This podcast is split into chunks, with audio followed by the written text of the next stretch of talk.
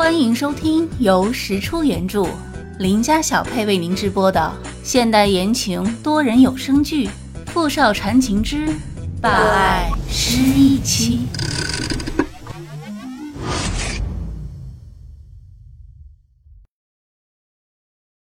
第二十八集。今天怎么样？还好吗？嗯，好累呀、那就早点休息，不要太为难自己。接管公司的事得慢慢来，需要我帮什么忙就和我说，知道吗？嗯，知道了，谢谢你。好了，睡吧，晚安。晚安。虽然身体很累，但是一夜好梦。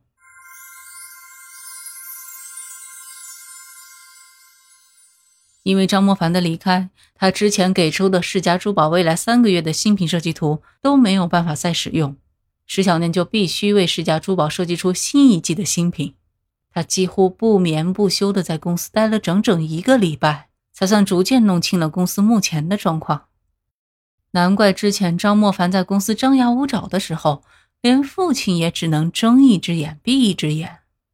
原来，如今的世家珠宝，一部分权力掌握在表亲十天的手里，还有一部分则是被那个变态文森特的柯达跨国企业掌握着。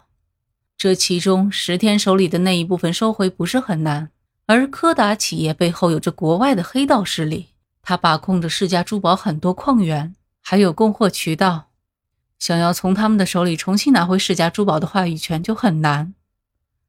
首先，石小年必须尽快收回外部的零散股权，使自己有绝对的优势坐上世家珠宝董事长的位子。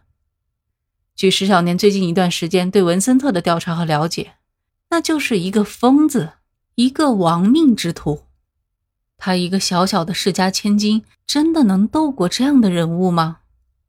虽然可以向傅明翰求助。可是出于私心，石小念并不想把他拉下这个危险的漩涡，他只能尽力一试了。为了父母，为了世家珠宝，他愿意拼尽全力，不惜一切代价，也为了那个石小念。周末，傅明翰来找石小念，说带他去东郊吃好吃的，说他累了这么多天，应该放松一下。东郊一家看着很传统的店铺。来来往往的食客却很多，店铺里面售卖的都是一些十分经典的百年小食。两个人选择了一个靠着窗边的位子坐了下来。吃到一半的时候，傅明翰起身去洗手间。因为是背对着洗手间的方向，石小念并没有发现有一个男人手里拿着一份厚厚的报纸，遮挡着大半张脸，时不时的朝他俩偷瞄一眼。当那个男人看到傅明翰朝他的方向走过去时，突然就着抱着遮脸的姿势往前迈了一步，正好撞到了傅明翰的身上，然后他连连道歉的就走开了。傅明翰没有在意，可石小念因为听到了他们说话的声音，扭头看了一下，正好看到那个男人露出的脸，表情有点奇怪。他一直看着那个男人出了店铺，心里总有种怪异的感觉。不一会儿，傅明翰回来了。刚刚那个人你认识吗？不认识。怎么了？只是他不小心撞了我而已。我觉得那个人有点不对劲。傅明翰低头回忆了一下刚才的情景，然后站起身，拉着石小念快速离开了那个店铺。上车之后，傅明翰眉头紧皱，若有所思地发动汽车，系好安全带。说完，一脚踩下油门，车子飞速冲了出去。车子在公路上行驶了一段时间之后，他们发现果然有一辆白色的汽车一直跟在他们的后面。我们被人跟踪了。付明翰朝后视镜看了一眼，再次加快了车速。他今天开的是一辆跑车，速度上有绝对的优势，很快就甩掉了后面的那一辆汽车。可没过一会儿，他们发现那辆车又跟了上来。石小年心思千回百转。为什么店铺里的那个人非要去撞一下傅明翰呢？难道是？你快点把外套脱了！石小年怀疑傅明翰的身上被装了跟踪器。傅明翰单手开车，利索的脱下了外套，再次甩开那辆车后，他们把衣服丢进了路边的一个垃圾桶里。甩掉了。两个人甩掉一直追着他们的那辆白色汽车之后，也没敢多做停歇，也不敢立即返回市区。他俩分析，如果仅仅是单纯的跟踪，在被发现之后就不会这么明目张胆的穷追不舍。所以他俩担心对方是有其他更恶性的目的，比如绑架。因为之前的逃离，傅明翰不得不开上了一段环山公路。很快车子没油了。又找不到加油站，最终不得不停下来，打电话找人来救援。他们赶过来，恐怕还需要几个小时。他们是想做什么？肯定是冲着我来的。你有怀疑的对象吗？最有可能的就是石天父子，因为目前只有他们最恨不得石小念赶快消失。他如今是那对父子抢夺世家珠宝道路上最大的绊脚石。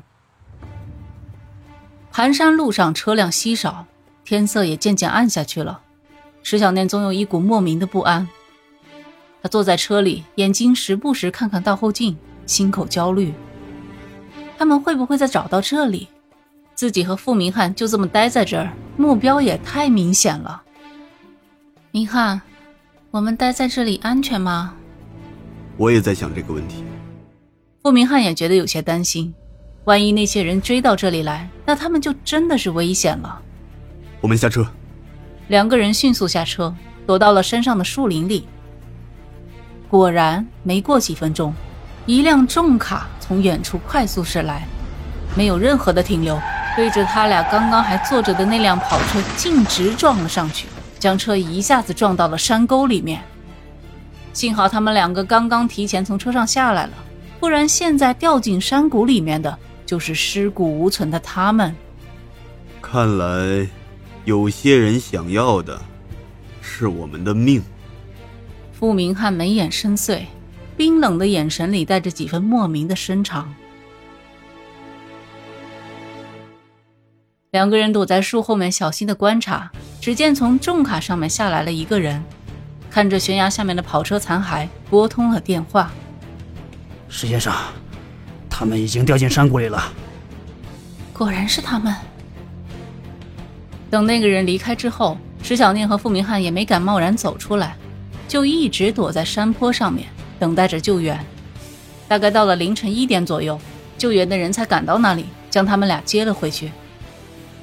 傅明翰把石小念带回了他远郊的一所别墅，让他在那里多待几天，到继承当天再回去，免得再生枝节。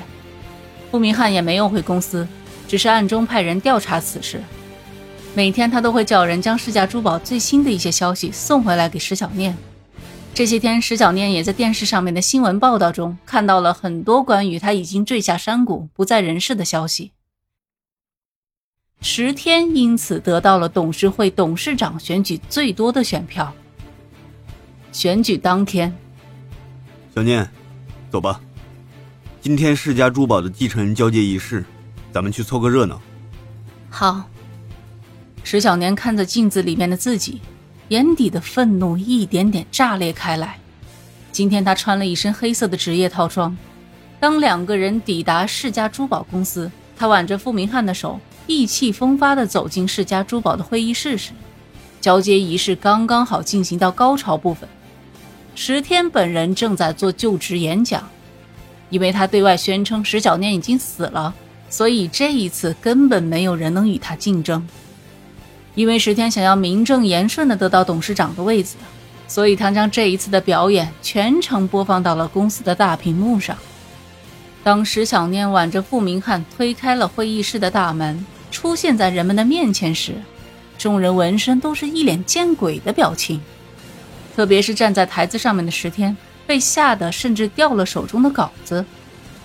石小念环顾在场的众人，支持他的一派公司元老纷纷露出了如释重负、暗暗窃喜的神情。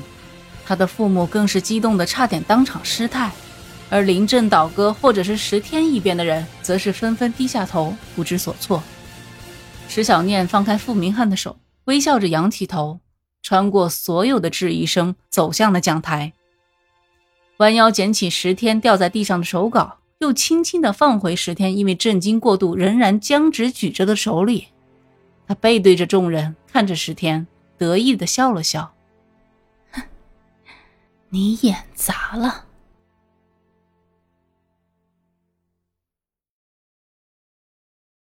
OK，您刚才收听的是《富少缠情之霸爱失忆妻》。